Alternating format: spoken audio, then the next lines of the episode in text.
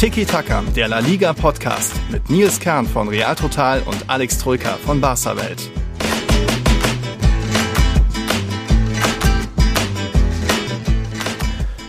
Puh, wir zwei schmelzen hier zwar gerade ein bisschen dahin, es ist mega heiß, aber wir versuchen es mal, liebe Leute. Hola todos, hier ist Tiki Taka, ich bin der Nils und ja doch, das müsste der Alex sein. Es sieht schwitzig aus bei dir und mit äh, Barca-Shirt, naja. es sieht schwitzig aus bei dir, wir schwitzen um die Wette und dabei sind wir nicht mehr in Spanien, ne? Es hat spanische Temperaturen hier, mhm. auch im eigentlich vermeintlich milderen mhm. Nürnberg, milderen Deutschland, aber ja, es ist, es ist eine Bullenhitze. Jo.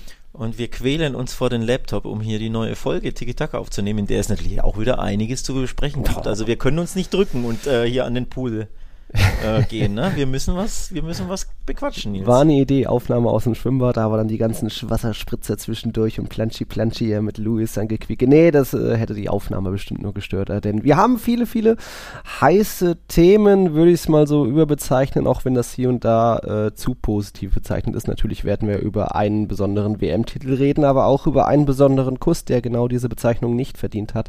Ähm, es geht um Valencias Start, um Barças Debüt im Olympiastadion. Stadion. Vielleicht kriegt man bis dahin noch eine, eine Voicemail von jemandem, der vor Ort war. Äh, es gibt noch eine ganz besondere Feel-Good-Story aus Spanien, die wir auch noch hier auspacken werden. Also wir haben nicht nur Negatives heute dabei, auch wenn hier und da wird man ein bisschen über La Liga und es gibt auch natürlich ein paar Fragen. Uns haben Luis, Dominik, der User Hala Madrid, Luca und sogar der Sohn-Kommentator David Ploch geschrieben, was in La Liga so los ist und warum so wenig Tore und so weiter. Das wird, wird alles nach und nach kommen. Wir müssen wie immer auch ein paar neue Patrons begrüßen, die, die noch ist gerade noch so auf unseren Tippspiel Spielzug geschafft haben. Das sind der David ist Barca-Fan, Jonas ist Barca-Fan und dann kommen einige Madridistas. Matteo, Nando, Patrick um, und auch, ah nee, Maximilian ist wiederum ein Athletik-Fan, Olan die Runde.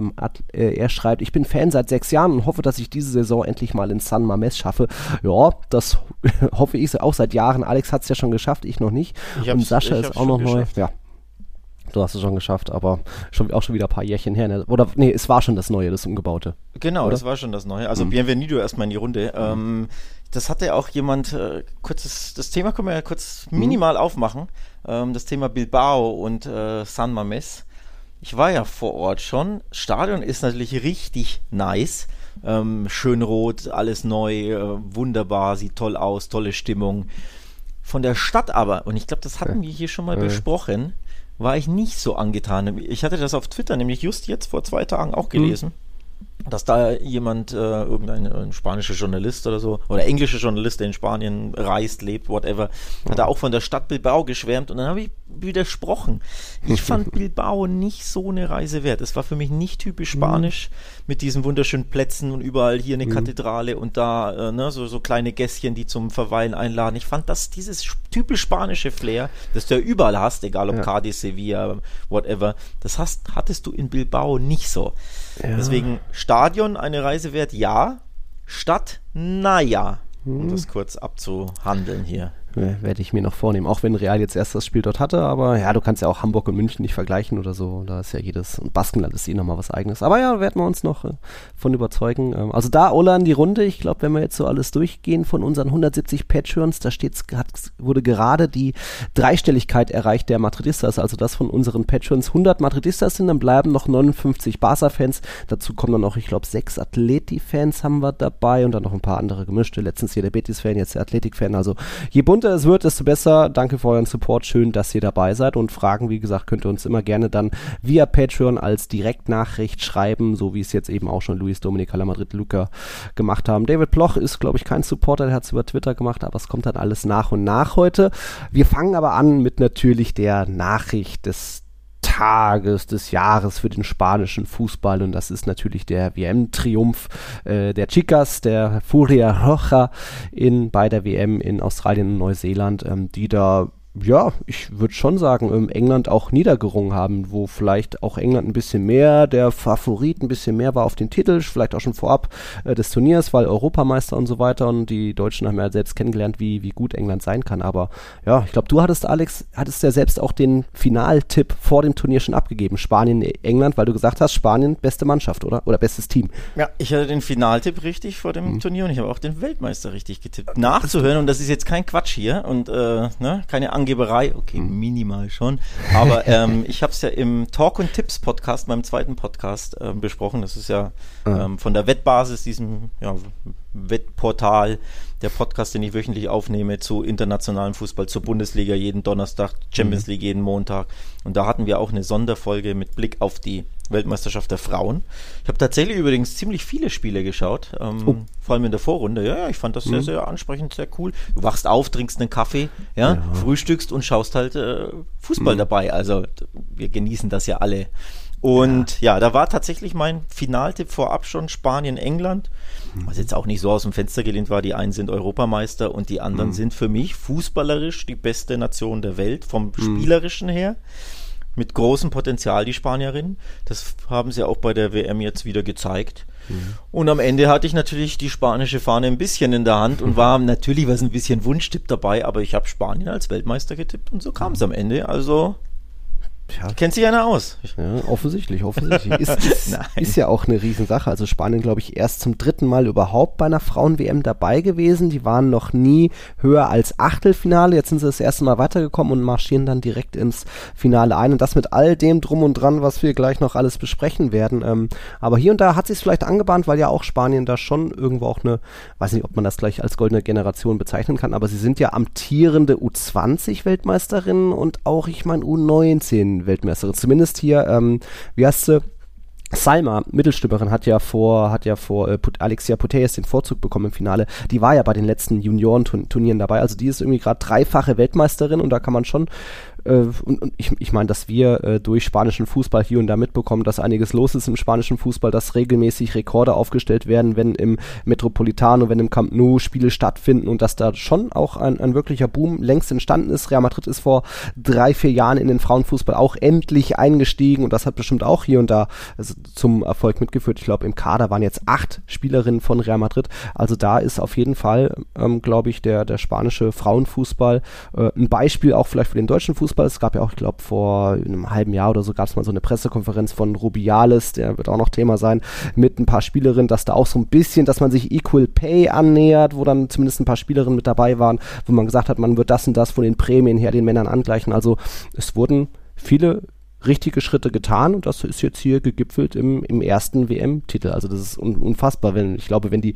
das Finale verloren hätten, hätten sie gesagt, ja, aber ist doch alles wunderbar. Also unsere Entwicklung ist super und dann gewinnen wir es halt das nächste Mal. Und trotzdem gewinnen sie das Ding gleich. Gegen England, Wahnsinn. Ja, äh, Entwicklung generell, ne? Frauenfußballentwicklung in Spanien. Ähm, man hat es ja gesehen, der Peak war ja, waren ja die Champions League-Spiele des FC Barcelona, mhm. also der, der Frauenmannschaft wo sie einfach Rekorde im Camp Nou aufgestellt haben vor ein Jahr und vor zwei Jahren.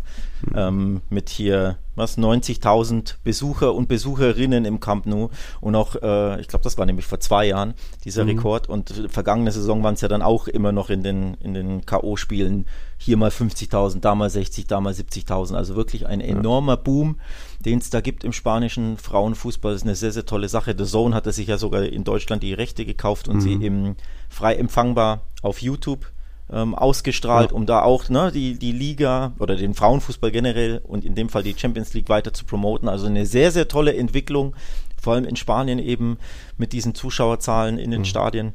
Und äh, ja, fußballerisch natürlich auch eine tolle Entwicklung. Man sieht, also Barca ist einfach die, das Nonplusultra im Frauenteam. Deswegen war es auch dann mein, mein äh, WM-Tipp am Ende, weil mhm. ein, einfach das Rückgrat, ne, der Chor, der Kern dieser Mannschaft Spielerinnen des FC Barcelona sind. Ich glaube, im Finale waren es jetzt sieben, die auf dem Platz standen, Boah. wenn ich mich nicht täusche.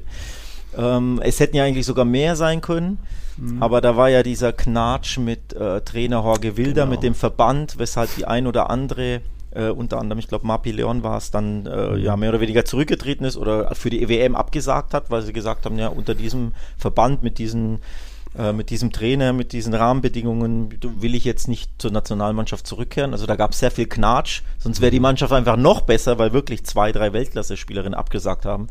Und deswegen war es eine überraschende, ein überraschender Finalsieg insgesamt wahrscheinlich, mhm. aber irgendwo auch ein folgerichtiger, glaube ich, weil diese Mannschaft äh, ja sehr, sehr stark ist grundsätzlich und weil es wirklich eine konstante Entwicklung gibt ja. im Frauenfußball in Spanien.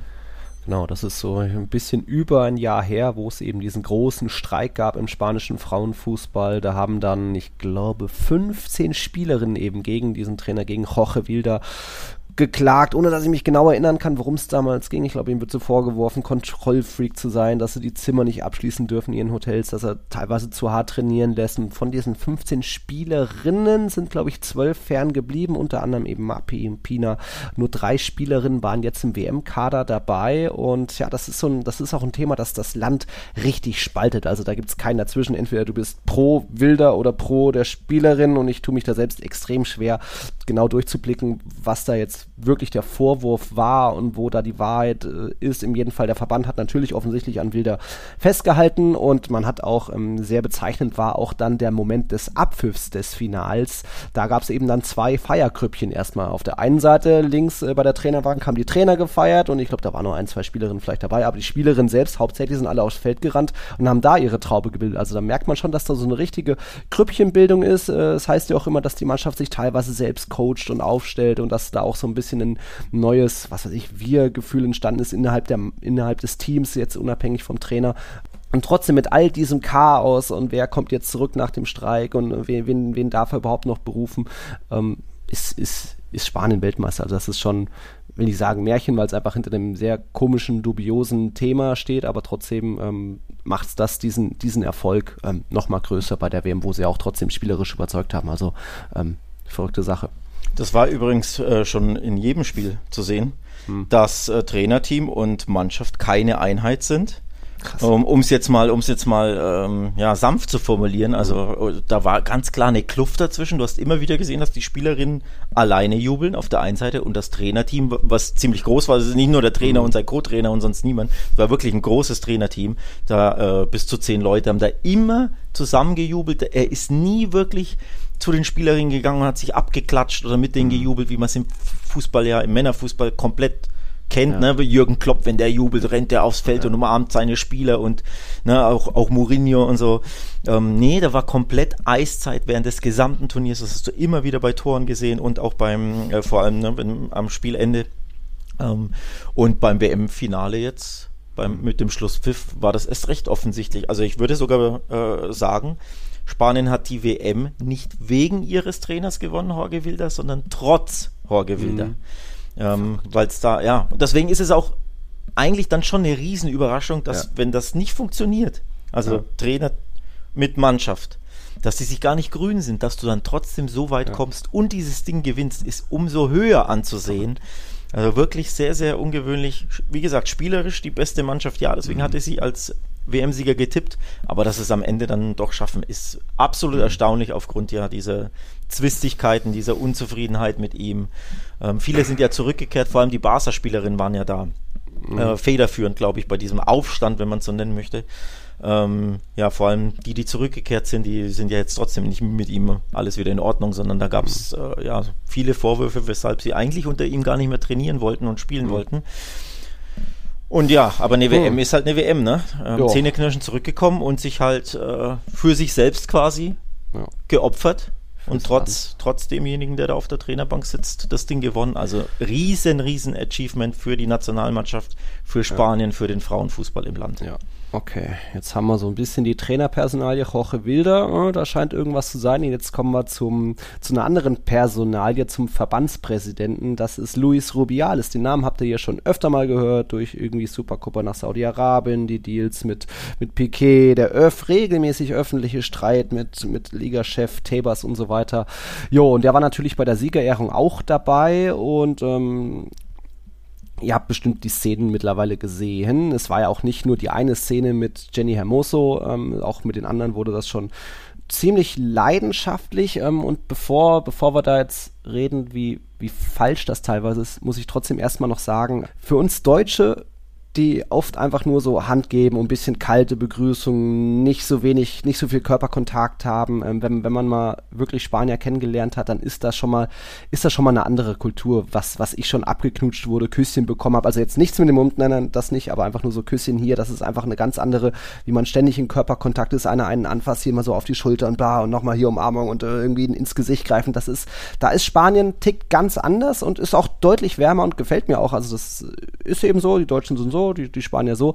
Aber das entschuldigt jetzt nicht oder soll jetzt nicht rechtfertigen, was da irgendwie ein, Rubiales gefahren ist. Also, dass er hier und da mal eine Spielerin hochhebt und noch einen Kussi auf die Backe und noch einen und richtig festdrücken, okay, da scheint dann die Chemie vielleicht ganz gut zu sein zwischen Präsident und äh, Spielerinnen. Ich weiß nicht, ob das so wäre, dann auch wenn da die Spieler gewesen wären, aber als eben Jenny Hermoso da ähm, ihre Medaille bekommen hat und dann irgendwie da auch eben diese ins Gesicht greifen und Ko Kopf zu sich ziehen und dann auf einmal noch so einen Kuss auf den Mund. Äh, wow, was ist da passiert? Also bevor wir gleich dann die, die Aussagen noch vorlesen können, das ist schon mal schwer zu verstehen, wie, ich weiß nicht, wie, wie, wie erklärst du dir die Szene, wie ein, wie ein, offizieller, ja, Verbandspräsident ist ja nicht nur irgendwie der, der, der coole Buddy, sondern er hat ja auch eine wichtige Funktion und kann und da nicht einfach eine Spielerin küssen. Ja, vor allem auf den Mund, ne? Ja. Ähm, auf, die, auf die Wange wäre ja nochmal was anders. Also ja, das ist normal von, spannend. von, von der Außenwir Außenwirkung ist ja trotzdem ne, auf dem Mund ist eigentlich. Ja. Boah. Also es ist du hast es angesprochen, es ist eine kulturelle Sache, deswegen so ganz 100% verstehen wir in Deutschland das wahrscheinlich nicht. Ähm, es ist einfach herzlicher, wärmer, ähm, ja, weniger Barrieren auch im, im, in den äh, spanischsprachigen Ländern. Ich glaube, Italien ist da auch nicht groß anders und Südamerika wahrscheinlich auch nicht, aber ja, es ist anders, aber das kannst du dir nicht leisten als Ver Verbandspräsident, vor allem äh, auf die Art und Weise. Es, es ist übergriffig, ohne ja. Wenn und Aber übergriffig. Es ist äh, ja für mich darf er das keinesfalls so machen. Ja, umarmen, ja, das eine und aber abknutschen. Also es ist übergriffig und er ist vor allem komplett uneinsichtig. Das ja, ist ja fast schon das, äh, ja nicht das Schlimmere weiß ich nicht, aber dass ihm da erneut, dass er keine, kein Gespür hat für diese Situation, mhm. für die öffentliche Wahrnehmung dessen, was er da macht, dass sich das überhaupt nicht gehört, dass das komplett ja, fast schon ein sexueller Übergriff eigentlich ist. Ja. Auch wenn das sicherlich nicht so meint und ne, dahinter ja. steckt eben diese kulturellen Unterschiede. Aber es wird natürlich so von der weltweiten Öffentlichkeit wahrgenommen wie ein sexueller Übergriff auf der größten Bühne überhaupt, ja. ist ja nicht irgendein Spiel, das ist einfach das WM-Finale bei der Siegerehrung. Da schauen mhm. einfach 200 Länder zu, ja, filmen das und, und, und du zeigst und du eskalierst da völlig und hast gar kein Gespür dafür, ja. dass das falsch ist, was du da machst. Das ist fast eigentlich das Schlimmere. Mhm. Nicht, dass er da eine abbusselt, sondern dass er es nicht versteht, was er da falsch gemacht hat, dass sich das gar nicht gehört. Er hat das nach dem Spiel gesagt, ähm, dass es, äh, wie, wie, war das nochmal hier von wegen, das ist, äh, lass die Idioten doch, also sinngemäß, ja. lass die Idioten doch quatschen, Idioten gibt es überall, also diejenigen, die ihm quasi da eine Übergriffigkeit vorwerfen oder sie sagen, dass sich das gar nicht gehört, das seien wohl Idioten. Also wahrscheinlich einfach äh, 95 Prozent der Weltbevölkerung dann, äh, der, der Öffentlichkeit. Glaub, also ich glaube, das Interview hat er bei Kope, dem Radiosender, gegeben. Ich habe mir das hier kurz rausgeschrieben, äh, um das mal vorzulesen. Äh, der Kuss mit Jenny, es gibt überall Idioten. Wenn zwei Menschen eine kleine Zuneigung ohne Bedeutung zeigen, sollten wir kein Fass der Idioten aufmachen. Das ist nur ein Moment zwischen zwei Freunden, die etwas feiern. Lasst uns die Idioten ignorieren und die guten Dinge genießen und redet nicht mit mir über die Trottel, die nicht wissen, wie man das Positive sieht. Das war eine Sache ohne Böswilligkeit. Ja, offensichtlich war das ohne Böswilligkeit. Aber ist immer wieder bei diesem Thema mit Spanien, die einfach nicht verstehen können, wann etwas eine rassistische Beleidigung ist, wann etwas sexuell übergriffig ist. Äh, ich glaube, viele Medien haben auch danach erstmal so ähm, das versucht, irgendwie lustig, romantisch darzustellen, wie damals beim WM-Titel 2010 zwischen Ica Casillas und der damaligen Reporterin Sarah Carbonero. Die waren aber schon im, im Hintergrund ein, ein Liebespaar. Also, und jetzt Jenny Hermoso ist alles andere als, als in, in Love mit Rubiales. Die ist selbst, glaube ich, verheiratet und so, ist ja auch scheißegal. Ähm, also das schon mal zu vergleichen sind zwei komplett unterschiedliche Fälle. Bei, bei, bei, bei äh, Carbonara und Cassias war damals schon Liebe im Spiel und Cassias hat sie dann bei einem Interview einfach so geküsst. Das war ein ganz großer Moment. Aber ähm, das hier ist, ja, ich glaube, El Pais hat selbst auch geschrieben, ein überraschender Kuss auf den Mund ist eine Aggression. Noch schlimmer, wenn der Kuss von einem Vorgesetzten kommt. Wir schreiben das Jahr 2023 und diese Gesten sind nicht zu rechtfertigen. Und das ist es halt. Also, wie gesagt, Rubiales ist nicht nur ein Kumpel und auch der dürfte nicht einfach eine Frau äh, auf den Mund küssen und dann noch irgendwie der Vorgesetzte. Ich glaube, Herr Mosso hatte das in dem Moment auch nicht so hundertprozentig realisiert. Danach gibt es so ein paar Livestreams aus der Kabine, auch von Herr Mosso direkt, wo sie ihr dann die Szene gezeigt haben. Natürlich schreien alle so, oh mein Gott Gott. Und äh, sie hatte dann auch nur so gefallen von wegen, ja, das hat mir auch nicht gefallen, aber was soll ich machen? Und ähm, später in einem Interview hatte sie dann nochmal gesagt, ähm, um es ein bisschen wieder, sie hat es dann wieder runtergeredet oder, naja, weiß nicht, ob dann, ob sie da schon eine Ansage bekommen hat vom Verband oder Rubiales, keine Ahnung. Sie sagte dann, das war die Emotion des Moments, nicht mehr. Es wird eine Anekdote bleiben. Naja, also sexuell Übergriffigkeit, eine Anekdote, das, da sind wir wieder beim alten Thema. Manche können sich erlauben, was sie wollen, und aber wenn dann eben Herr Mosso damit irgendwie fein ist, dann will ich da jetzt auch nicht viel mehr sagen, wie scheiße das ist von Rubiales. Ja, aber ob sie damit fein ist oder ob das ein ja. vorgefertigtes Statement ist, ne, das ja. werden wir halt auch nie rausfinden. Nein. Und äh, ich neige ja eher zu letzterem mhm. so ein bisschen, weil mhm. sie ja im Livestream auf äh, Insta Live was, glaube ich, ja zugegeben mhm. hat, dass ihr das nicht gefallen hat. Ja. Von daher ist die Wahrheit ja eher ne, da eher und da. nicht beim, beim Statement dann. Ähm, ja, also in Deutschland ist das absolut unvorstellbar. Ne? Da, würdest du, da würdest du sofort zurücktreten müssen. Da wäre die Öffentlichkeit ja. würde dich so niedermachen, niederschreiben. Das wäre ein Skandal und dergleichen. In Spanien ist das einfach wieder anders. Ne? Da ja. sind wir wieder bei diesen kulturellen Unterschieden. Thema Rassismusdebatte. Vinicius immer wieder dieses Ja, aber er macht ja das aber, und das, aber, deswegen ist das die Reaktion. Das ist in der öffentlichen ja. Wahrnehmung, da gehören die Medien natürlich dazu, mhm. ganz anders. Ich habe auch vier Screenshots gesehen auf Twitter von vier Medien, ähm, vier Überschriften, die das jeweils komplett verharmlosen. Von dem, guck mal, er ist ja so, äh, so cool. euphorisch, ja. ja. wie herzlich er seine Spielerin drückt im größten Siegesmoment. Also so als Wahnsinn. was Normales, was Süßes, was Knuffiges, was Cooles. So, guck mal, der hat die richtig gern, der freut sich ja so doll mit seiner Spielerin, ja. Ich habe vier solche Überschriften, ähm, ja. paraphrasiert jetzt wiedergegeben von mir, mhm. aber gesehen, dass äh, diese El Pais Headline ja. oder diese, diesen Ausschnitt, den du vorgelesen Ausnahme. hast, ist einfach die Ausnahme in ja. Spanien in der Medienöffentlichkeit. Das ist kulturell eine andere mhm. Sache für uns sehr schwer hier in Deutschland nachvollziehen, weil, nachzuvollziehen, weil wir komplett auf der anderen Seite stehen, ja. ähm, konträr dazu und das ganz anders wahrnehmen. Ja.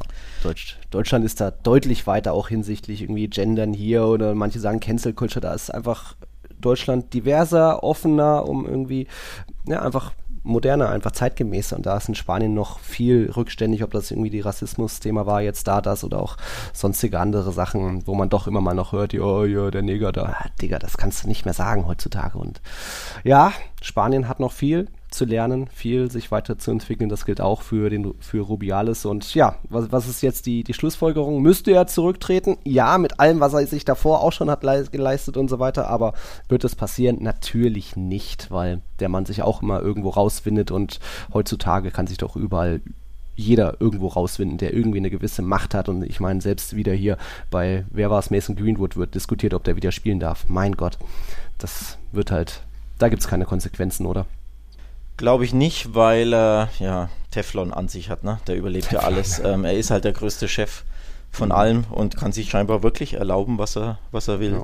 Ja. Ähm, und ist ja, also die, die Sache mit äh, Saudi-Arabien, Supercup Piquet, ne, seine, wir hatten es ja hier eh damit thematisiert, das war ja auch eine absolute Skandal-PK, die er da gibt. Mhm. So wegen, ja, die Medien werfen mir dies und das vor, ähm, war ja eine richtige vermeintliche Hetzjagd auf ihn, seiner Meinung nach. Also ja. komplett, ne? Delusion ist ja das. Da, das ist ja nicht, eine, nicht nur Uneinsichtigkeit, sondern du, du drehst ja die Wahrheit komplett mhm. um. Äh, Hetzjagd, dies, das, wer weiß, vielleicht finde ich, äh, taucht plötzlich in meinem Kofferraum ein äh, Kokain auf, weil sie mir das ein in die Schuhe schieben. Aha, okay. Also einfach losgelöst von jeglicher mhm. Reason, von jeglichem Sinn und jo. der ist da unantastbar scheinbar, kann sich erlauben, was er will. Übrigens, äh, und deswegen, äh, um die Brücke zu spannen, ähm, zu Jorge Wilder, den hat er halt komplett unterstützt. Ne? Ja. Da war auch äh, nicht so, dass er verstanden hat, warum die mhm. viele Frauen ja. ähm, also viele Mitglieder der Frauenmannschaft da diesen, diesen Protestbrief äußerten und äh, oder schrieben und da äh, ja, Bedenken äußerten oder Kritik äußerten. Da war 100% auf der Seite von Jorge Wilder und auch komplett uneinsichtig, wollte komplett die andere Seite gar nicht anhören, hat dem den Rücken gestärkt. Es gibt hunderte Bilder, wie er mit ihm, da meinst du, der, der ist beim Saufen in der Kneipe, mhm. wo er ihn umarmt und drückt und mhm. sie feiern zusammen. Also wie zwei, wirklich zwei Kumpels. Mhm ähm, wo man sich auch denkt, ey, wenn, wenn sich eine komplette Mannschaft ja, über den Trainer beschwert, vielleicht ein bisschen Gespür für die Situation ja. haben und eher da ne, ein offenes Ohr dafür haben und das mhm. untersuchen. Nee, hat ihn null interessiert. Er war mhm. nur Team Jorge Wilder, weil das offensichtlich auch sein Buddy ist, sein Kumpel. Also er ist Rubiales mehr als streitbar und hat äh, einigen Dreck am Stecken. Und wird auch das wieder überleben, weil er alles immer überlebt, fürchte so ich. Das war die Schattenseite des Finals, wobei jetzt gleich noch eine andere. Von einer sehr hellen Geschichte zu einer sehr trau die, die dann zu einer sehr traurigen Geschichte wird. Und äh, da muss man Olga Carmona erwähnen, die ja, die, die Torschützin des 1-0-Siegtreffers im Finale, die halt, boah, ich krieg schon Gänsehaut, wenn ich nur dran denke, die hat einfach nach dem, ich meine, du machst schon das Spiel deines Lebens, du bist im fucking WM-Finale, läufst du auf, du machst das Tor und dann sagt man dir nach dem Spiel einfach, dass dein Vater verstorben ist, das macht mich echt fertig. Aber ja, also sie, vor dem Spiel ist ihr Vater verstorben und ähm, sie wusste es nicht, ihre Verwandten haben sie nichts gesagt, bewusst, damit sie sich auf den Sport konzentrieren kann, auf ihren Traum. Und dann bist du im Himmel und wirst dann so wieder zurückgeworfen. Richtig heftig finde ich das. Aber ich glaube, ihr geht soweit gut. Sie hat danach ähm, auch schon dann einen Tweet äh, geschrieben. Ich lese mal kurz vor. Und ohne es zu wissen, hatte ich meinen Stern, bevor das Spiel begann. Puh, das geht schon mal tief. Ich weiß, dass du mir die Kraft gegeben hast, etwas Einzigartiges zu erreichen. Ich weiß, dass du mich heute Abend beobachtet hast und stolz auf mich bist. Ruhe in Frieden, Papa. Und auch da nochmal das Thema spanischer Fußball. Das ist erst so die letzten Jahre richtig am Kommen. Wir haben hier mit Olga eine sehr junge Spielerin noch, die, an die vielleicht noch nicht gleich geglaubt wurde, die noch nicht so die große Infrastruktur hatte mit Teams früher, wo man hätte spielen können, wo, wo noch nicht viele Eltern dran geglaubt haben. Aber da gab es halt mal einen der Papas, der wenigen Papas, die an ihre Tochter geglaubt haben. Ja, und er konnte jetzt nicht miterleben, wie sie hier Weltmeister wird. Also heftige Geschichte. Also die, ja, die geht, die geht einfach tief. Ja. Das ist, ich kann mir nicht vorstellen, wie man da Fußball spielen kann, wie man sich da, also du, du hast den größten Triumph überhaupt und direkt danach, glaube ich, ne, erfährst mhm. du, dass dein Papa verstorben ist. Jo. Im größten sportlichen Triumph, im größten Hochgefühl, das ein Sportler und damit auch ein Mensch in dem Moment fühlen kann. Und ja. dann das komplette Gegenteil, das Schlimmste, was du empfinden kannst. Und das gleichzeitig quasi miteinander mhm. verbinden. Ich kann mir das nicht vorstellen. Das ist, das ist nee. so, muss so krass sein. Alle feiern um dich rum. Ja. Und in dem Moment zieht man dir komplett jeglichen Stecker. Ja. Wie, wie, willst du das Bricht deine Welt zusammen genießen? Wie willst du das feiern können? Du fühlst dich da ja so, also das, ich weiß gar nicht, wie man sich da fühlt. Also ich weiß leider, wie man sich schon fühlt. Der einen Seite aber nicht mit dem Triumph. Mhm. Ähm, von daher, wow. Also ich bin ja. da komplett sprachlos, als ich das gelesen habe. Ja. Das muss so hart sein. Und dann natürlich auch, dass es ja nicht mal miterleben kann. Ne? Mhm. Ähm, war ja just vorm Spiel offenbar. Yep. Äh, miterleben konnte. Ja, boah, also yep. das muss so, so, so, so heftig sein für sie. Ja. Also da fehlen, fehlen mir alle Worte, fehlen mir ja. wirklich alle Worte. Sie wird es nie hören von uns hier die Folge, aber trotzdem mucho animo. Olga ist ja auch Spielerin von Real Madrid. Ähm, ja, trotzdem, ich glaube, äh, ist ja Familie vor Ort gewesen und die, die eben bewusst auf, auch darauf verzichtet haben, ist ihr vor dem Spiel zu sagen, ich glaube, die haben schon da jetzt diesen Rückhand, Rückhalt gegeben, um, um ihr auch zu sagen, hey, dein Vater hat ja gewollt, feier, lass die Sau raus. Und ich glaube, das hat sie gemacht, immer natürlich mit einem weinenden und einem lachenden Auge. Aber gut. Soweit zum Thema der spanischen Frauenfußballnationalmannschaft. Wir kommen dann mal Richtung La Liga. Ist ja schon fast eine halbe Stunde rum. Und eben haben wir so ein bisschen über Rubiales hergezogen. Jetzt wird auch langsam wieder so ein bisschen Tebas das Thema oder zumindest die Neuerungen in La Liga. Wir haben ja jetzt schon irgendwie, was waren es, 18 Spiele erlebt, wo ein paar neue Sachen waren. Und das Thema äh, Kamera in Kabinen hat man auch schon teilweise, wobei hier auch nochmal der User Haller Madrid uns gefragt hatte, was wir von dieser Sache mit den Kameras in den Kabinen halten. Ähm, ich glaube, das hat man so grob auch schon letztes Mal gesagt, von wegen ist eigentlich ein No-Go, weil einerseits das eine ein Thema ist natürlich Privatsphäre. Äh, ich glaube jetzt nicht, dass, dass irgendein Kameramann irgendwo draufhalten würde, wenn gerade einer seine, seine Unterhose runterzieht, was natürlich trotzdem im Hintergrund mal passieren könnte. Aber die andere Sache ist einfach auch, dass du, dass du dich dort konzentrieren musst und willst in der Kabine, dass dort äh, Sachen auch mal passieren, die nicht für die Öffentlichkeit bestimmt sind. Egal, ob du mal irgendwie mit einem mit einem Mitspieler streitest oder mit dem Trainer, das kann passieren in Mannschaften. Also, dass man auch mal laut und deutlich wird und sich auch mal ein bisschen verkracht. Und was dann, wenn sowas rauskommen würde, das ist einfach, ich glaube, Unai Simon und Ancelotti haben alle gesagt, die Kabine ist ein heiliger Ort, da kommt keiner rein, außer vielleicht vom Club, wenn mal irgendwie ein Social Media Mitarbeiter da noch eine Kamera hat. Das ist was ganz anderes. Den kennen die Spieler, diesen Mitarbeiter kennen die alle und vertrauen dem, aber wenn da so eine fremde La Liga Person ist, ganz schwieriges Thema und hat da eigentlich nichts zu suchen, auch wenn hier und da mal nette Bilder sind von irgendwie diesen Schlachtrufen und oh, auf geht's, vamos, das sieht spektakulär aus, aber trotzdem stehen da irgendwie zwei, drei Personen mit Mikro und Kamera und allem, die die Mannschaft nicht kennen und die, wer weiß, damit anstellen. Also komische Sache, aber ich glaube, du bist jetzt auch kein Befürworter von Kamera. Nee, auf keinen Fall. Ich bin da voll Team Real Madrid, Team Ancelotti, ähm, die sich ja dagegen entschieden haben. Ne? Ich mhm. weiß nicht, wie viel Geld ihnen dadurch durch die Lappen geht. Ähm, ja, die Rede ist so von 13 Millionen Euro. Ja. Pro Saison oder insgesamt auf pro, viele Jahre? Ich nehme an, pro Saison. Pro Saison. Schon viel Geld dann, ne? Ja. Also, ja gut, das ist Wenn Real dass es Real Madrid verschmerzen kann, ist schon klar. Aber wir reden da von Almeria, Valencia, Mallorca, Cadiz, wie sie alle heißen. Für die ist das bombastisch viel Geld für diesen kleinen Verein. Ne? Ja, wobei ähm, dann ist es ist, glaube ich, ein 130 Millionen Euro Pool für diese mega neuen Multimedia-Sachen, wenn man da mitmacht, Doppelinterviews der Trainer und bla. Und ich glaube, es wird dann schon ein bisschen gestaffelt, dass Barca und Real natürlich mehr bekommen als Almeria. Aber selbst wenn es dann 6 Millionen sind für Almeria, äh, ist das, ja, man, man sieht ja, die Vereine können nicht darauf verzichten. Auch wenn die Spieler und Trainer sagen, ah, nee, ist eigentlich nicht. Ich glaube, Agire von Mallorca, der Trainer, hat auch gemeint, gemeint, nee, mag er nicht. Und trotzdem, die Vereine ziehen trotzdem mit. Also ja. Ja, ne. ja eben, wenn der Verein das Geld will, kann der Trainer wieder nichts machen. Und der Spieler ja. ist ja das alte Thema. Wie mit auch mhm. mit den, mit den äh, Reisen in die USA nach Singapur, mhm. sonst nie will ein Spieler oder ein Trainer das machen, das ist ja. immer der Verein, damit der Kohle scheffelt. Immer entgegen oh. den Wünschen des Trainerteams. Äh, tausendprozentig. Pep Guardiola hat das ja angesprochen vor, mhm. vor einer Woche oder so. Ne? Ähm, und das ist einer der mächtigsten ja. Trainer der Welt, der sicherlich was zu sagen hat in seinem Verein und trotzdem entgegen seines Wunsches musste da touren. Mhm. Und das ist das gleiche Thema hier bei, ähm, bei diesen äh, ja, Kabinenszenen, die man filmt. Kein Trainer und kein Spieler will dieses Heiligtum des Fußballs, einer Fußballmannschaft zumindest preisgeben. Die Kabine ist was ganz, ganz Heikles, das ist ja geheim, das ist eine, der heilige Gral, da hat man nicht reinzufilmen, da hat man nicht dabei zu sein. Ich bin Trainer und Spieler, wenn auch in der B-Klasse, in der untersten Klasse im Amateurfußball es gibt, aber könnte mir das null vorstellen, dass da irgendjemand, selbst wenn die Tür bei uns offen ist, heißt schon immer, mach die Tür zu, mach die ja. Tür zu. Allein schon, weil halt einer da nackt durchs Bild rennt. Ja. Und weil es halt da, ja, das hat niemanden zu interessieren, was da abgeht in den Kabinen. Natürlich in der Regel nichts Schlimmes, aber es ist halt einfach, mhm. ja, geschlossene Gesellschaft, die vier. Räume.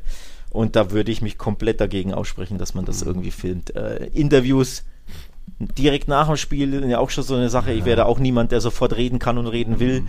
Interviews in der Halbzeitpause ist ja auch so ein, so ein Thema, mehr. ob Quatsch. das einen Mehrwert hat. Ne? Ja. Aber nein, in der Kabine hat man nicht zu filmen. Also bin ich ganz, äh, ganz klar dagegen.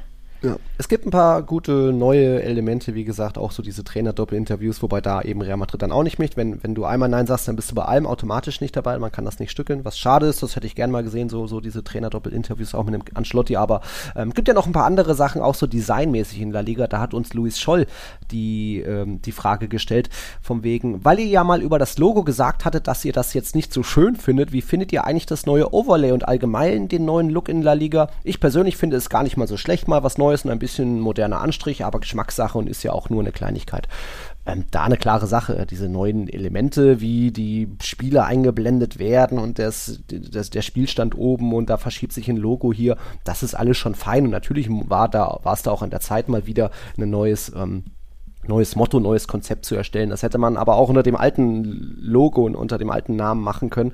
Ähm, aber ja, die neuen Designs, Overlays, da kann ich, so gerne ich auch meckere bei allen möglichen Sachen, da gibt es jetzt nicht viel zu meckern. Es ist halt, sieht ein bisschen mehr nach Einheitsbrei aus jetzt. Ich glaube, die Bundesliga hatte das schon vor zwei, drei, vier Jahren mit diesen Kacheln und hier so ein Quadrat ploppt auf und dann verschiebt sich das drin. Aber alles okay, es ist auf jeden Fall ein, ein Schritt weiter von den Designs her. Ich finde das sogar richtig schön, um ehrlich zu sein. Ähm, also die Kritik richtete sich ja nur gegen das Logo selbst, diese LL, weil das einfach komisch aussieht und mir auch nicht optisch nicht so gefällt und ich das ja, ja nicht, nicht so schön finde.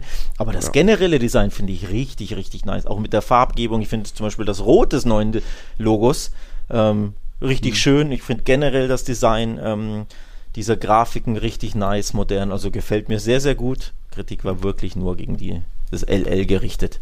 Äh, sonst ja. nichts. Also von daher schon modern, cool und ja. alles. Nur ans Logo muss ich mich noch gewöhnen, aber auch das äh, passiert tatsächlich recht schnell, um ehrlich zu sein. Ja, und jetzt sind wir wieder beim Thema. Wir haben hier neue Multimedia-Spektakel für die Fans, Design, cool.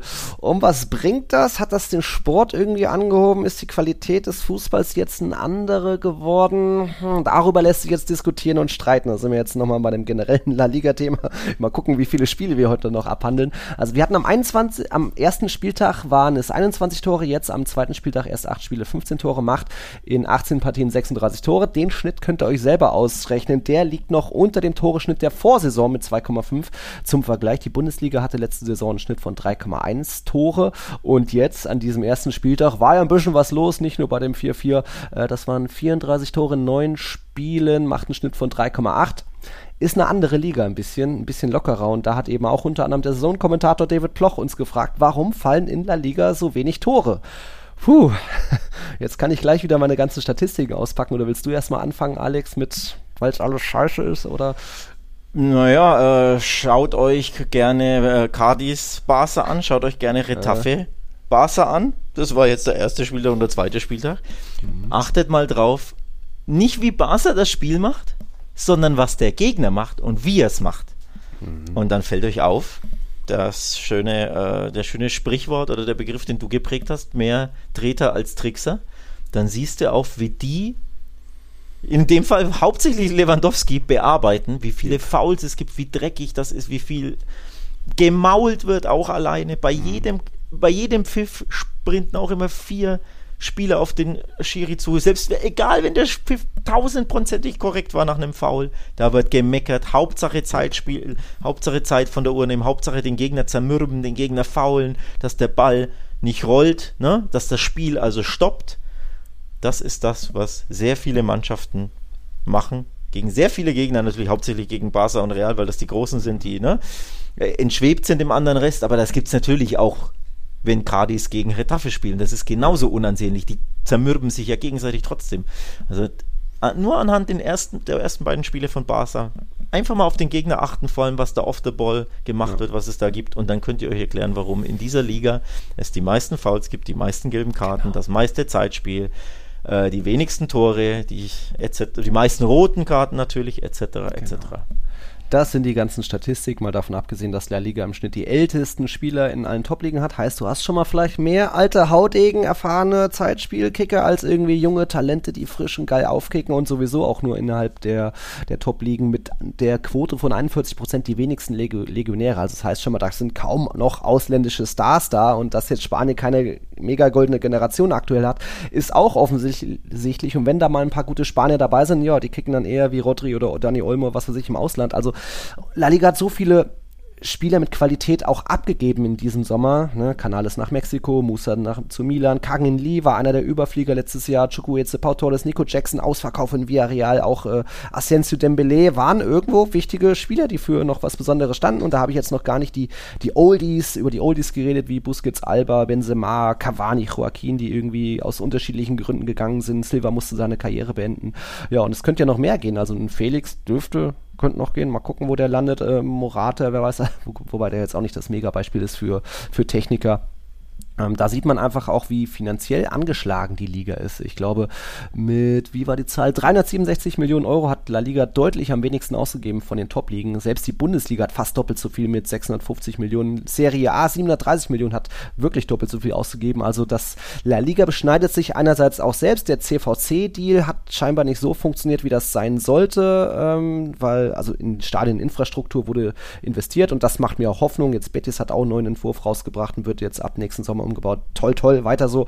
Aber ja, ansonsten siehst du trotzdem, alle Vereine, die da mitgemacht haben, können nicht viel aktiv sein auf dem Transfermarkt durch das Financial Fairplay, was ja an sich eine gute Idee ist. Geißelst du dich trotzdem mehr und äh, ich glaube jetzt, wer war es? Äh, irgendein Neuzugang konnte immer noch nicht, ich glaube, Marc Bartra konnte noch nicht registriert werden bei, bei Betis. Also das zwingt dann auch viele Vereine zum Verkauf und immer wieder auch, wenn du schon mal einen Spieler hast mit Marktwert, ab damit, Hauptsache irgendwie, um den Laden am Laufen zu halten. Also La Liga hat jede Menge Probleme, mal noch abgesehen mit diesem öffentlichen Streit zwischen Tebers und Rubiales und den etlichen Rassismus-Eklats letztes Jahr. Und das so viel veraltet ist, ähm, merkst du einfach, dass die Qualität der Spieler, der Mannschaften leidet. Ich, gestern Betis Atletico hatte ich mich drauf gefreut, nebenbei ein bisschen Hogwarts Legacy gezockt, aber ich habe auch nicht viel verpasst. Es gab in diesen 90 oder mittlerweile sind es ja eher 115 Minuten mit Nachspielzeit, gab es einen einzigen Schuss aufs Tor. Und das von zwei Mannschaften, wo du eigentlich sagst, die haben noch ein bisschen Qualität. Also da, ja, David, so eine genaue Antwort gibt es nicht, warum so viele so wenig Tore fallen, aber es gibt halt viele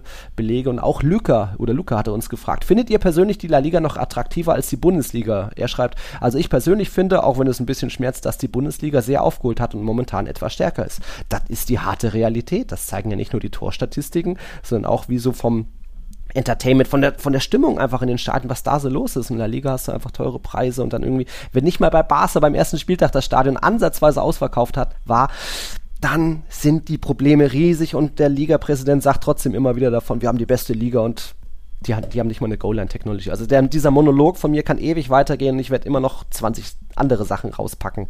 Das ist, äh, ja, Jetzt musst du noch sagen, Alex, warum trotzdem alle weiter La Liga schauen und Tiki Taka anhören sollen.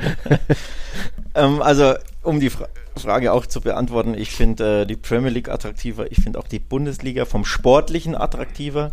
Die Vereine nicht, weil einfach 10 von 18 Vereinen sehr, sehr unattraktiv sind in der Bundesliga. Ähm, na, die Wolfsburgs mhm. dieser Welt und wie sie alle heißen. Ähm, aber sportlich ist die äh, Bundesliga attraktiver, auch von der Fankultur ist es, es sieht natürlich zehnmal geiler, das was in Deutschland passiert, als in Spanien. Ich finde auch äh, die italienische Liga, ehrlich gesagt, mhm. attraktiver mittlerweile. Also da wird, ja, da wird äh, da wird Spanien einfach mhm. abgehängt. Mhm. Ich finde es wirklich kurios, dass Spanien nach wie vor diesen unfassbaren, unerklärlichen Rekord in Europa hat, dass er jedes Finale immer gewinnen und ständig die K.O.-Spiele gewinnen. Ich glaube, jetzt Sevillas Finale der Lage. Ja. Genau, war ja die große Ausnahme nach keine Ahnung wie viel, 20 Jahren, wo sie endlich mal die Spanier ein Finale verloren haben. Mhm. Aber ansonsten gewinnen sie ja immer diese Knockout-Spiele gegen mhm. die Engländer, Deutschen, Italiener, alle. Und das ist mir ehrlich gesagt völlig unerklärlich, wie das so sein kann. Mhm. Weil für mich drei andere Ligen über der spanischen Liga stehen. Ja. Aus den eben genannten Gründen und noch mehr, also allein Fankultur. Ähm, das trägt ja auch zu einer Attraktivität der, der Liga bei, nicht nur das Fußballerische auf dem Platz, sondern wie viele Leute sind im Stadion und die, die spanischen Stadien sind halt einfach dreiviertel leer, häufig, ja. was wiederum damit zu tun hat mit den Eintrittspreisen natürlich, mit den teilweise fanunfreundlichen Anstoßzeiten, mit der mhm. ganzen fanunfreundlichen Organisation, dass du teilweise eine Woche vor ja, vom Spiel nicht weißt, Gott. wann das Spiel stattfindet, weil ja. es noch keine Terminierung gibt. Ja. Dann verschieben sie es drei Tage vorher von äh, Freitag 19 ja. Uhr auf Sonntag Hoch, 23 Uhr. Ja, ach. Ja, so, ähm, dann die komplette Organisation schlechthin. Also da gibt es so viele ja. Sachen, die da mit reinspielen. Der Fan wird gemolken, der Fan ist nur, der stört eigentlich nur beim Sport. Also diese ja. Liga hat Attraktivität leider sehr, sehr abgebaut. Mhm. Aber warum sollen sie es anhören? Ja, natürlich, äh, anschauen, ja natürlich, damit sie hier jede Folge mithören können, wenn wir uns darüber auskotzen, was wieder schlecht lief. Ja. Oder natürlich, wenn wir ausnahmsweise mal ja. das ein oder andere Spiel loben.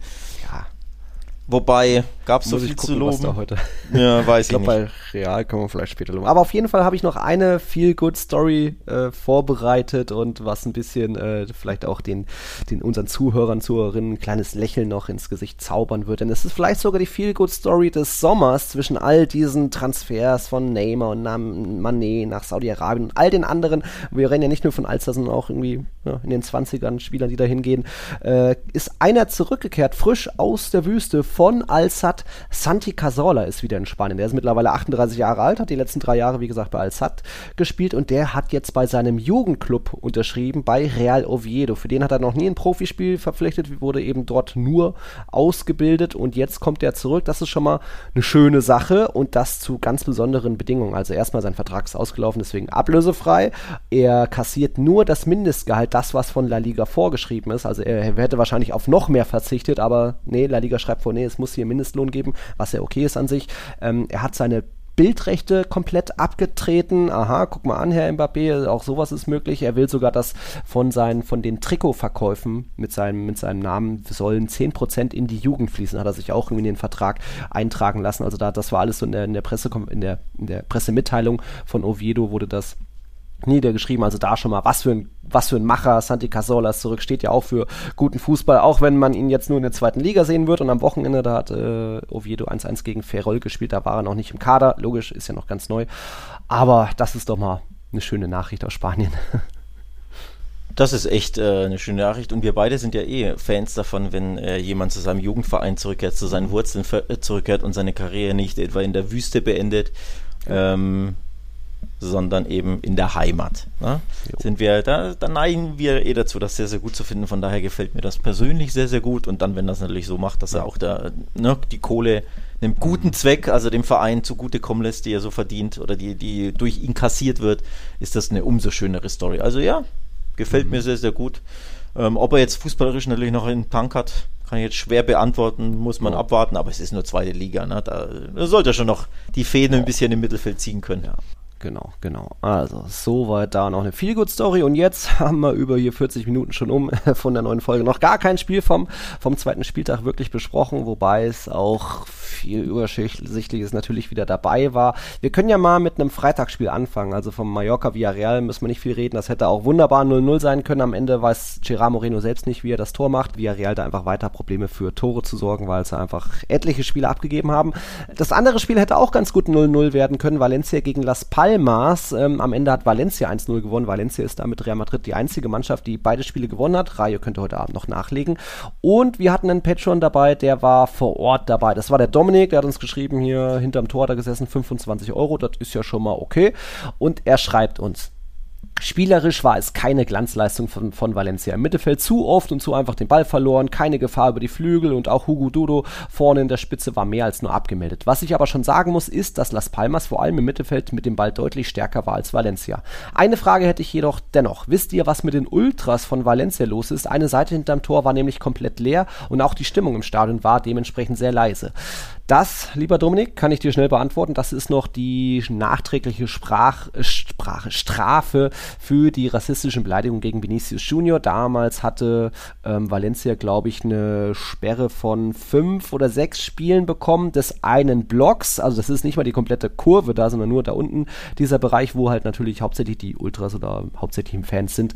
Ähm, diese Sperre wurde eh dann reduziert von, ich glaube, fünf auf drei. Also es könnte jetzt schon das letzte Heimspiel gewesen sein. Äh, vielleicht ist es dann im nächsten nächsten Heimspiel schon wieder anders, aber das ist noch von dieser Vinicius-Sache, dem Eklat damals. Aber ich hätte jetzt fast ein bisschen äh, Dominik widersprochen, weil ich fand es spielerisch für Valencia-Verhältnnisse fast schon okay, weil ich habe letztes Jahr so viel lange Bälle gesehen oder irgendwie auch nur den Kontakt suchen mit dem Gegenspieler irgendwo fallen, Freistoß, Elfmeter hoffen, ähm, sondern es war ein bisschen aktiver gefühlt, ein bisschen Pressing hat man gesehen und ich meine allein die Statistik 6 zu 1 Schüsse aufs Tor aus Valencia-Sicht zeigt dir schon mal, dass da ein bisschen aktiver vielleicht gedacht wird. Aktuell trotzdem natürlich noch vorne jede Menge Streuung in den Abschlüssen. Viel überhastet ist dabei auch Hugo Dudu irgendwie ein bisschen zu überdreht, wild dabei gewesen, Nervosität. Es ist einfach die jüngste Mannschaft der Liga. Äh, es hätte trotzdem 0-0 werden können, aber ich glaube, es war dann ein dummer Handelfmeter von Las Palmas, hat dann den Sieg beschert, sodass man jetzt bei Valencia sagen kann, äh, zwei Siege zum Start, das gab es zuletzt 2011, also oho, da ist doch hier neuer Meisterschaftsanwärter. Hä, nein, ich glaube, Alex rückt vielleicht von seinem Absteigs Abstiegskurs bisschen ab, aber äh, das hat immer noch lange nichts zu bedeuten, nur weil jetzt Valencia mal die ersten zwei Spiele knapp 1-0 gewonnen hat. Davon bin ich direkt abgerückt, denn ich habe 1-0 getippt.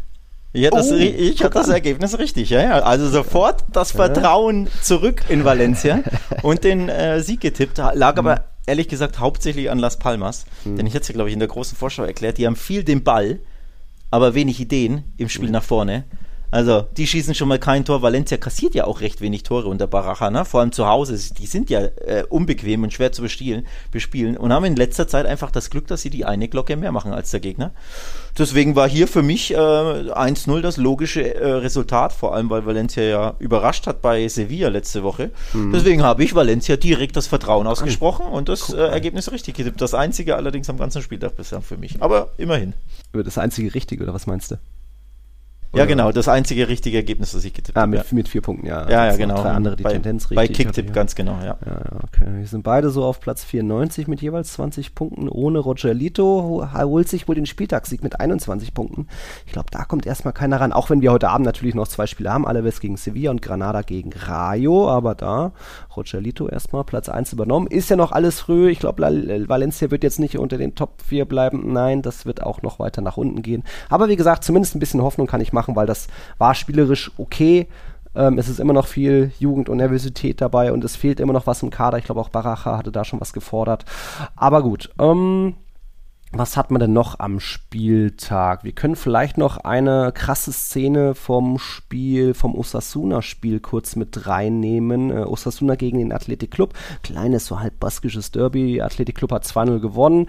Und ja, wir hatten das Thema von wegen, La Liga hat mehr Treter als Techniker. Und selbst wenn du dann mal ein paar Trickser, Techniker hast, die ein bisschen Talent haben, dann haben die auch andere Probleme wie Nabil Fekir oder in dem Fall war es Jimmy Avila, denen einfach öfter mal die Sicherung durchbrennt, die so viele rote Karten schon gesammelt bezahlt haben. Jetzt war es eben Chimi Avila, der mal wieder ausgerastet ist. Ich weiß gar nicht, wen er da mit beiden Füßen so auf den Fuß gesprungen ist, komplett krank. Ich glaube, selbst äh, Arasate, der Osasuna-Trainer, hat nach dem Spiel gesagt, das ist nicht Osasuna. Das ist aber irgendwie La Liga, wo halt selbst die, die ein bisschen was drauf haben, doch zu oft durchdrehen. Ich meine, das ist der zweite Spieltag und du hast 0-2 zurückgelegen, haust dann so einen raus. Ja, das, das, ist vor allem Jimmy Avia, wie er leibt mhm. und lebt. Äh, gab es einen, falls du dich erinnerst, gab es einen ganz, ganz besonderen Artikel bei ESPN. Wir haben ihn mhm. damals mit, ich meine, mit Tiki Taka geteilt, mhm. wo so sein, sein Lebensweg aufgezeichnet wurde, dokumentiert wurde, dass er da in, äh, in äh, Südamerika eine schwere Kindheit hatte, um es mal so mhm. zu sagen. Ich muss mal gucken, ob ich den Artikel wiederfinde, weil ich habe jetzt nicht mehr alles im Kopf, was da drin stand. Ja. Ähm, dass er da irgendwie sich bezahlen ließ dafür, dass er, keine Ahnung, Elfmeter schoss und so und dass er Drogen verkauft hat und keine Ahnung was. Mhm. Also richtig, richtig harte Kindheit.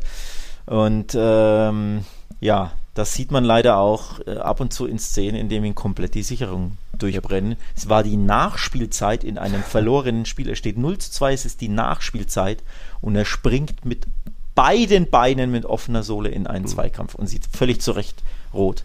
Also absolut gesundheitsgefährdend und nicht das erste Mal, dass er sowas ja. macht. Er hat sogar im Training einmal im Training ist er einmal reingesprungen in eine auf Kniehöhe mit offener Sohle. Gab es ein mhm. Video von auf Twitter vor einem Jahr oder zwei Jahren. Im Training ja. gegen den eigenen Mitspieler ist er auch schon mal reingesprungen, wie ein Geisteskranker. Also den, dem, weiß nicht, dem Erziehung hilft er ja eh nicht mehr, aber den musste jetzt erzieherisch mal wieder drei, vier, fünf Spiele sperren. Jupp. Jupp, und dann hält das vielleicht wieder zehn Spiele und dann mal gucken.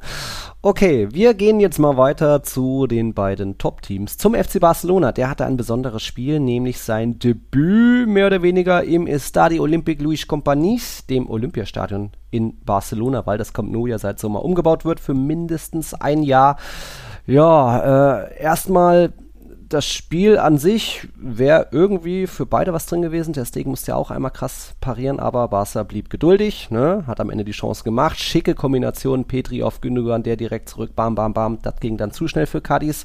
Aber irgendwie so richtig Stimmung ist da nicht aufgekommen. Das Olympiastadion, wie viele passen rein? 55.000 und es waren so 39.000 drin, also 70 Prozent. Hm, und das im ersten Pflichtheimspiel. Ihr hattet ja schon diese eure, eure Billig-Trophäe, aber hätte man sich jetzt auch irgendwie als Verein, als Mannschaft anders erhofft, dass da ein bisschen mehr Stimmung und irgendwie Fans da sind, oder? Ja, das ist das ganz große Thema. Die mhm. Fans des FC Barcelona, die wollen nicht in dieses Stadion. Das ist ja am Montjuicberg, ähm, das Stadion, in dem auch äh, 92 Olympia abgehalten wurde, die Olympischen mhm. Spiele. Und äh, in dem auch Espanyol mal spielte, dann war es ja verwaist, äh, viele, viele Jahre, kein Verein spielte drin, jetzt ist Barca äh, dahin umgezogen, notgedrungen. Und eigentlich ja ist nicht so die schlechte Variante, denn es ist ja nicht ab vom Schuss. Du, äh, von Plaza España kannst du eine Viertelstunde mhm. hinlaufen. Ähm, es hat ein schönes Panorama. Es ist, wie gesagt, ja durchaus mitten in der Stadt. Ähm, mhm. Aber es kommt überhaupt nicht gut an bei den Fans. Absolut mhm. bemerkenswerte, im negativsten Sinne Zahlen. Ähm, nämlich Sie haben äh, Barca händeringend Dauerkarteninhaber gesucht. Normalerweise kannst du dich von denen ja nicht retten und du kommst ja, gar nicht normal. Du kommst nicht an eine Dauerkarte normal. Es, ja. Barca hat zwischen 60.000 und 80.000 Dauerkarteninhaber im Schnitt im mhm. Camp Nou. Letztes Jahr waren es angeblich 80.000. Ja. Das ist eigentlich eh ein viel zu hoher Schnitt, ne? Ja, weil, weil du ja dadurch die Tageskarten äh, ja. stark beeinschränkst, dass du die kaufen kannst und dann schnell die Preise in die Höhe. Das ist ja fast mhm. schon das Geschäftsmodell leider. Ja, also normalerweise hast du kein Problem, Dauerkarten an den Mann zu kriegen. Im neuen Stadion schon. Sie hatten letztes Jahr 80.000 Dauerkarten verkauft und mhm. jetzt im neuen Stadion, Achtung, 17.500 ist die Zahl. Was? Ja. 17.000 Dauerkarten verkauft. Wow. Zum Vergleich, ja. Real Madrid 60.000 Dauerkarten. Ja. Atletico Madrid fast 60.000 Dauerkarten. Ich glaube 59 ja, oder irgendwas. Das sind die großen.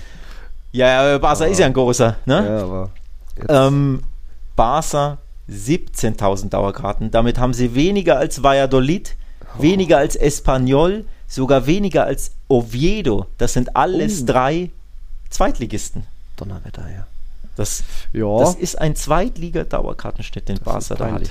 Das, mhm. ist, das ist peinlich, das ist peinlich. Mhm. Ähm, also will offenbar einfach niemand in dieses Stadion. Sie haben, Barca hat übrigens sogar die Dauerkarten teilweise halbiert. Also es gab mhm. wirklich krassen Rabatt. Klar, es gibt Plätze, die teurer sind, aber es gibt mhm.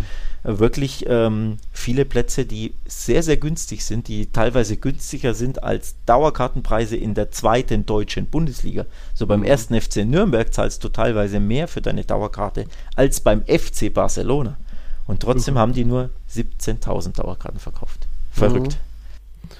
Ja, mal gucken, wie sich, ob sich das noch einpendelt. Ich jedenfalls freue mich drauf auf den Klassiko im Oktober. Da will ich zumindest hin, einfach auch um den Ground abzuhaken. Und ich weiß nicht so schlimm, also von der Lage und wie es aussieht, ich finde es nicht so schlimm. Aber gut, da ist vielleicht der Katalane vielleicht doch zu faul, den Berg zu besteigen. Wir haben da auch noch jemanden vor Ort gehabt, Alex, den kennst du ganz gut, der uns auch noch was geschickt hat. Fang du mal an. Ja, Basti Quedner, unser Barca-Weltredakteur. Weilt aktuell in Barcelona und war tatsächlich beim Eröffnungsspiel im Olympiastadion vor Ort auf dem Montjuic und hat uns da ein paar Eindrücke geschickt, denn das Thema Anreise ist ja ein recht großes. Du kannst nicht mit Bus, Auto oder Bahn zum Stadion kommen. Man kann nur laufen. Man muss also mit der U-Bahn bis Plaza Catalunya fahren oder mit dem Bus. Und von dort muss man, ich glaube, rund eine Viertelstunde laufen. Und das ist auch so, so ein Thema, also die Anreise. Und ja, generell hat uns Basti mal seine Eindrücke geschickt ähm, vom Stadion oder vom, vom, vom ersten Spiel im Stadion. Und äh, das hören wir uns, glaube ich, jetzt mal an. Ne? Okay.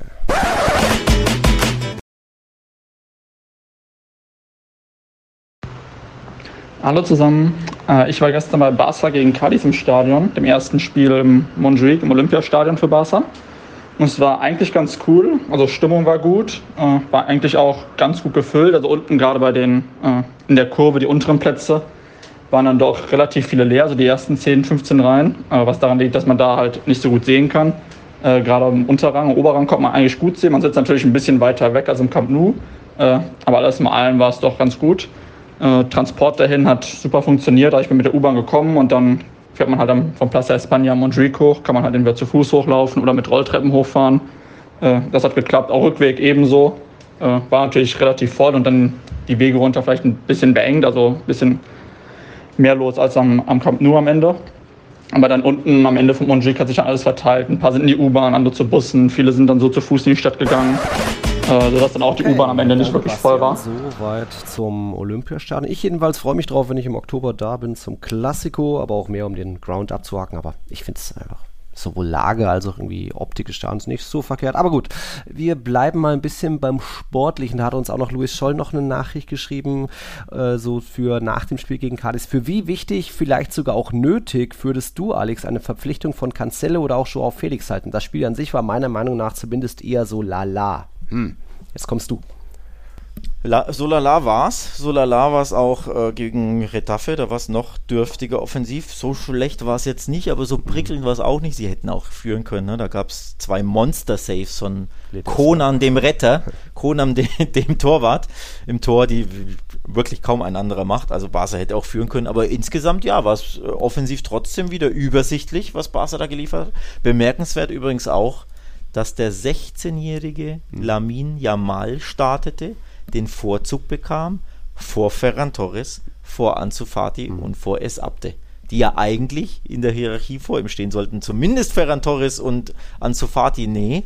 Da wird der 16-Jährige auf dem Rasen geschickt, mhm. weil der eben äh, ja, Trickreichtum hat, Dribbelstärke, 1 gegen 1, diese Unbekümmertheit, die Bas auch einfach benötigt, die Barca nicht hat nachdem Dembele jetzt weg ist. Rafinha ist ja gesperrt, mhm. fehlt ja auch noch einer.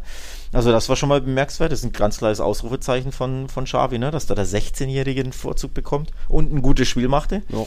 Und auf der anderen Seite war aber kein äh, offensichtlicher Dribbelkünstler geboten. Also ja, mal spielte auf der rechten Seite, auf der linken war keiner, weil Xavi wieder seine Vierer, sein Vierer Mittelfeld auspackte. Mit Pedri, mit Oriol Romeo, mit Gündogan, mit Gavi. Ähm, natürlich sind Gündogan und Gavri äh, Kreativspieler, hat man ja beim 1-0 gesehen, aber insgesamt hätte man sich schon wünschen dürfen, dass dann noch ein Offensivspieler links außen wirbelt. Mhm. Er hatte wieder die Option gewählt mit Balde, dem Linksverteidiger, der da viel ne, hinterläuft und durchstartet. Aber man kann da durchaus mal ansprechen, wie wäre es in so einem Spiel mal mit einem richtigen Flügelspieler, also Ansu Fati von Beginn an oder eben S. Abde. Mhm Ähm, also das ist schon eine Option und dann bist du natürlich dann schon schnell beim Thema, ja, vielleicht brauchen sie noch einen, weil offensichtlich ist ja Xavi nicht ganz happy mit seinen mhm. Offensivoptionen, also mit Fatih und Ferran Torres, die sehr, sehr wenig spielen, die sehr, sehr wenig beginnen dürfen vor allem. Mhm. Ähm, aber braucht es jetzt unbedingt Felix, der ja auch eher ja der Typus hängende Spitze ist, also ne, so im 10, genau, eher innen als außen und vielleicht passt er nicht 100 Prozent. Mhm. Vielleicht ist er Ansu Fati zu ähnlich, der auch innen nochmal einen Ticken besser funktioniert als außen. Den Xavi scheinbar auch nicht. Oder zuletzt, als er Anzu brachte, hat Anzu immer zentraler gespielt, so im halblinken Zehnerraum, als halblinker mhm. hängender Stürmer. Also nicht der klare Linksaußen, ne, wie man ihn kennt. Also und da würde ich behaupten, funktioniert Felix auch, auch am allerbesten. Mhm. Also er ist dann schon irgendwo große Konkurrenz für Ansu Fati, vielleicht auch sehr, sehr ähnlich zu ihm. Braucht sie ihn dann unbedingt? Mhm. Also sind schon gute, gute Fragen, die eigentlich so richtig nur Xavi beantworten mhm. könnte. Ne? Glaube, auf jeden Fall bräuchte es noch einen Dembele, äh, einen, Lewandowski-Fütterer, weil der doch wieder ein bisschen sehr in der Luft gehangen hat. Ja, Retafe und Cadiz sind noch nicht unbedingt, sind eher undankbare Gegner zum Auftakt. Da wurde Lewandowski wieder hart bearbeitet in beiden Spielen. Aber ja, so viele Bälle kriegt er halt auch nicht, wenn da jetzt auch ein Dembele nicht mehr da ist. Bin ich gespannt, was da noch passiert, aber glaubst du, ein Cancelo wird wirklich realistisch oder könnte wirklich passieren, dass da Verhandlungen stattfinden? Also von dem würde zum Beispiel Lewandowski profitieren, weil er unfassbar flankenstark ist. Ne? Ja. Mit dem Außenriss, mit links, der haut sehr scharf vors Tor, der zuckert dir ein Ding auf den zweiten Pfosten. Also er ist ja wirklich ein Zulieferer sondergleichen. Ist ja auch mehr Mittelfeldspieler als rechts mhm. oder als, als Außenverteidiger, kann sowieso auch auf beiden Seiten. Also ich glaube, da würde Lewandowski von so einem Zuspieler sehr, sehr profitieren. Ansonsten Anzo ist ja auch eher genau wie Felix, das sind ja jetzt auch nicht die Passmaschinen oder die, die mhm. kreativen Spieler aller De Bruyne, ne, die, die einen tiefen Ball spielen dir in den Lauf. Das sind dann eher Pedri und Gündogan. Mhm. Die beiden sind auch eher so Einzelspieler. Ne? Also ja, bin ich schon irgendwo bei dir. Er bräuchte noch einen Zulieferer. Also für den Ball, äh, äh, Lewandowski selbst ist der Dembele-Abgang, glaube ich, schon sehr, sehr bitter. Tut sich auch schwer, hängt in der Luft, wirkt auch nicht tausendprozentig so scharf, mhm. also auf Englisch sharp, ne, der, äh, fokussiert ähm, wie sonst. Ab und zu verspringt ein bisschen Ball, der Ball oder braucht zu lange in der Übersetzung, bis er weiß, was er damit machen soll. Also ja, so hundertprozentig in der Saison ist er noch nicht angekommen. Der gute Mann wird heute übrigens 35. Herzlichen Glückwunsch. Oh. Mhm. Also auch nicht im, im jüngsten Alter mehr. Da gibt es einen kleinen Decline natürlich. Ähm, also ja, da sind schon ein paar Baustellen dabei mhm, mhm. bei Barca in der Offensive oder ein paar Fragezeichen. Und Xavi hat noch nicht alle Antworten gefunden. Ja, noch haben wir ja irgendwie zehn Tage Transferfenster und äh, ich glaube mittlerweile dürften alle registriert sein bei Barca zumindest, auch wenn das irgendwie immer eine enge Sache ist und mal gucken, wer da jetzt noch verlängert. Ich glaube, Testegen winkt ja was und dann erstmal wieder auf Gehalt verzichten, damit andere registriert werden können, bla. Also das wird speziell in der Liga noch äh, so eine Sache, wo noch lange nicht alle Spieler registriert sind. Real Madrid hat ja auch noch mehr oder weniger ein paar Baustellen, zumindest gibt es ein paar, was für Fans offensichtliche Baustellen sind. Das ist die Offensive, da noch ein bisschen Erfahrung, Effektivität, ob das ein MAP ist oder Neuner.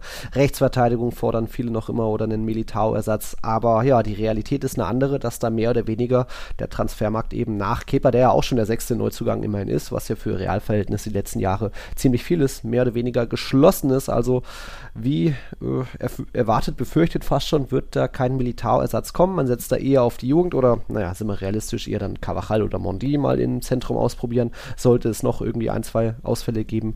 Und äh, Rechtsverteidigung sowieso nicht, weil da ist das Warten weiter auf Hakimi und Cavachal hat jetzt die ersten Spieltage richtig groß aufgespielt. Vielleicht steckt doch noch was in ihm drin und er ist äh, doch noch ein bisschen schneller wieder geworden. Und ja, Offensive merkt man, ach ja, es sind vielleicht nominell nur vier Angreifer im Kader, aber jetzt haben wir da einen neuen Spieler in der Liga, der hat zwei Spiele gemacht und schon vier Torbeteiligungen. Jude Bellingham, wow, was der für Furore jetzt schon sorgt, ähm, das ist beeindruckend. Und ich glaube, das ist noch lange nicht das Ende. Also der wird, glaube ich, noch weiter in Spanien viele überraschen, die ihn vorher eben nicht regelmäßig gesehen haben in Dortmund. Und auch jetzt, er findet sich ja schon ein bisschen neu von der, von der noch deutlich höheren Positionierung ist auch so selbstbewusst zu sagen, ich bin schon zehnmal besser als, äh, als, als ich in Dortmund war was jetzt nicht die, der mega Hate ist gegen, gegen, gegen, gegen Dortmund, sondern einfach, dass er schon viel gelernt hat und äh, von Modric und Großen aufgesaugt hat und einfach jetzt auch höher steht und da auch das Vertrauen kriegt, dann teilweise noch vor dieser Doppelspitze Vinicius Junior zu, und Rodrigo zu stehen, dass er da einfach schon angespielt wird und allein sein zweites Tor da. Groß hat die Idee, Bellingham klickt's mit ihm, er läuft durch und kriegt, kommt dann auch an den Ball und setzt sich durch in der Luft. Also der ähm, ja, ich glaube, wir müssen noch einen Nachtrag machen bei von wegen Torschützenkönig-Frage, dass, dass wir vielleicht noch Bellingham mit aufnehmen, wenn er jetzt schon drei Tore hat. ja, wenn ich gewusst hätte, dass der so knipst, hätte ich ihn natürlich da aufgezählt in, bei unseren Bonusfragen ja. im äh, Kick-Tipp-Tipp-Spiel. Das ist jetzt zu. Nee, das äh, können wir nicht mehr nochmal aufmachen und da ändern. Dann würden einige drauf ja, umschwenken. Ja. Aber es ist auch nicht davon auszugehen, dass der ja weiter so knipst. Das ist ja Wahnsinn, ja. Ne? dass er in beiden Spieltagen trifft und dann im anderen sogar doppelt. Mhm. Wobei man ja mal anmerken könnte, bei dem ersten Tor von ihm hätte ich ein paar Zweifel gehabt, dass das so stehen bleibt. Ja, da brauchst du gar nicht mit den Augen Abseits rollen. Mein, erst, mein erster Impuls war hoppla abseits. Ja, also es sah auf mich so aus. Sah so aus ja. ähm, und der zweite Impuls, der direkt nach dem ersten kam, war, ja, wenn es kein Abseits ist, ist es ein Handspiel. Äh, und dann komischerweise wurde keins von beiden geahndet oder was ist geahndet äh, für eben als solches befunden. Sehr zu meiner Überraschung. Also eins von beiden hätte ich mich festgelegt, ist es safe. Entweder Abseits oder Anspiel. Das Abseitsbild hast du doch gesehen, dass da oben noch ein äh, Verteidiger Deswegen sage ich ja, mein erster Impuls war, mhm. eins von beiden wird es sein. Dass es keins von beiden dann war, hat mich überraschend zurückgelassen, aber okay. Ja, das war halt die Schulter, dieser es, Bereich, wo es noch geht. Ja, ja, es sei wie es sei, der Arm springt raus. Es ist natürlich diese, dieser Ärmelbereich, ja, ne? Ärmelbereich. Aber da darf man auch diese Regel nochmal, ehrlich gesagt, ein bisschen überdenken, wenn der da Arm so ein bisschen rausgeht und er klar damit den Ball spielen will, stoppen will und ja. sich einen Vorteil verschafft. Naja, hat Geschmäckle, wie ich finde, mm, das Tor. Du. Äh, also, nein, das war ein leg legales Tor und äh, war doch, hat doch dem hätte jetzt am, am Ergebnis, glaube ich, nicht mehr viel geändert. Real war mehr dran als Almeria, war ein bisschen cooler am Abschluss. Almeria hohe Streuung und viel vergeben und Lunin auch die ein oder andere Parade, aber Real dann eben doch den Druck immer mehr erhöht. Dann natürlich äh, macht Bellingham das zweite Tor. Am Ende noch Vinicius haut einen Feinen raus. Also war ein nettes Spielchen. Natürlich muss auch Arribas vorher treffen, schon nach drei Minuten den netten Konter. Aber ja, Almeria ist da eben noch eine Mannschaft, der merkt man an. Da ist viel passiert. Transfers, neuer Trainer, die muss ich erst noch finden. Da muss noch ein bisschen Kaltschnäuzigkeit vorne reinkommen. Da weiß ja keiner, wer wo einläuft, wenn die Flanke geschlagen wird. Also bin gespannt, was sie machen. Für mich bleiben sie ja Abstiegskandidat, habe sie als drittletztes getippt. Aber das Spielermaterial theoretisch ist da und äh, Real Madrid muss ja auch eine Weile kämpfen, aber trotzdem am Ende ein verdienter Sieg. Okay, und jetzt eben Real mit Valencia zusammen an der Tabellenspitze. Die haben beides gewonnen. Rayo könnte, wie gesagt, noch nachlegen, auch das zweite Spiel gewinnen. Die sind heute Abend im Einsatz. Hast du noch was hier vom zweiten Spieltag? Nee, aber ich habe einen Transfernachtrag, oh. den werden wir aufnehmen, ploppt hier mein Twitter auf. The Athletic schreibt, Barcelona finalisiert den Joao Cancelo Leihdeal. Und da darfst du jetzt durchaus mal dich äußern, weil so ich ja weiß, aus sicherer Quelle, dass du auch kleiner Cancelo-Fanboy bist. Verraten, ja. Der hat mir das verraten.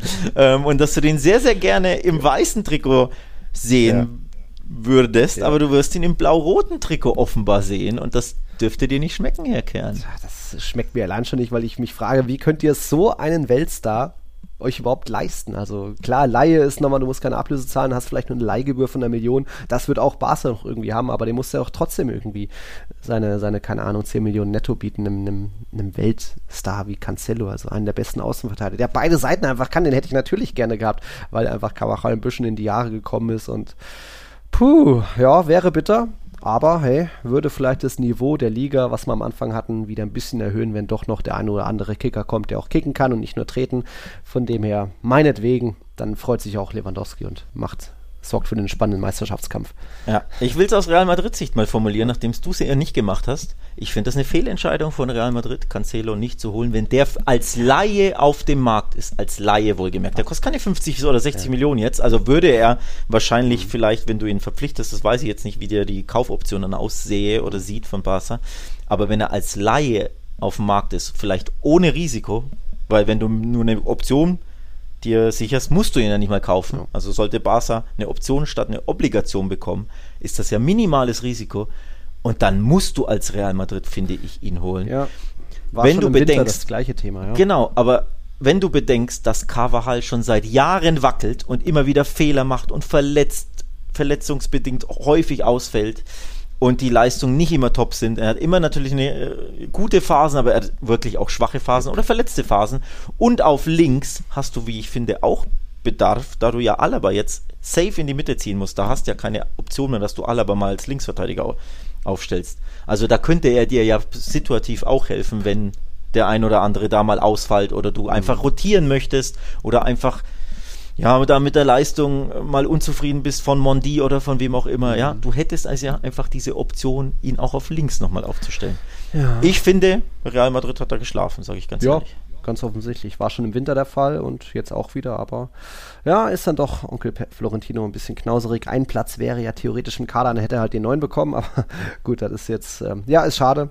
Aber wenn das so sein soll, kann ich da nur gratulieren zu einem Top-Transfer. Mal schauen, was am Wochenende so ist, ob er schon spielt. Ihr seid ja am Sonntag Villarreal gegen Barca. Nette Spielchen. Vielleicht nicht ganz so viel eklige Szenen wie zuletzt die ersten beiden Spieltage. Am Sonntag ist auch Athletik gegen Betis, kann man sich notieren. Real Madrid ist schon am Freitag in Vigo im Einsatz. Wiedersehen mit Rafael Benitez, der bisher noch nicht so glücklich ist, glaube ich. Was haben sie einen Punkt geholt aus den beiden Spielen? Jo. Du, der ist schon glücklich, weil den Punkt, den sie jetzt äh, im San, in San Sebastian, geho- San Sebastian geholt haben, den haben sie in der Nachspielzeit geholt. Oscar Mingueza, Ex-Barca-Boy, hat Celta einen sehr überraschenden Punktgewinn gesichert. Denn bei Real Sociedad musst du erstmal punkten, musst du überhaupt erstmal ein Tor schießen. Die sind ja so unfassbar äh, heimstark und vor allem ein Bollwerk zu Hause. Und da eben das unglückliche 1 zu 1 reingestochert in der Nachspielzeit von Mingueza. Also da ist man schon recht happy, glaube ich, bei Celta aktuell. Ja, offensichtlich. Und dann haben wir am Montag noch kleines Derby in Madrid, Rayo gegen Atletico. Schauen wir uns das dann mal noch an. Da werden wir uns dann natürlich auch wieder hören nächsten Montag. Das war erstmal unsere Folge zum zweiten Spieltag. Wieder ein bisschen mit Überlänge, mit auch einem O-Ton aus Barcelona, mit Frauennationalmannschaft hier und Santi Cazorla. Es gibt auch gute Geschichten, aber liebe Leute, auch nicht so viel Positives. Aber das ist Tiki-Taka, auch das werden wir hier immer wieder hervorheben. Dann könnt ihr das vielleicht auch darauf verzichten, La Liga zu schauen. Dann reicht vielleicht auch Tiki-Taka anzuhören an jedem Montag. Aber nein, es lohnt sich trotzdem hier und da immer noch einzuschalten. Und wenn es nur die Spiele von Real Madrid sind. das sagt der Ich will, ich will mit einer positiven äh, Story aufhören. Der FC Getafe hat 3-0 in Girona verloren. Hm?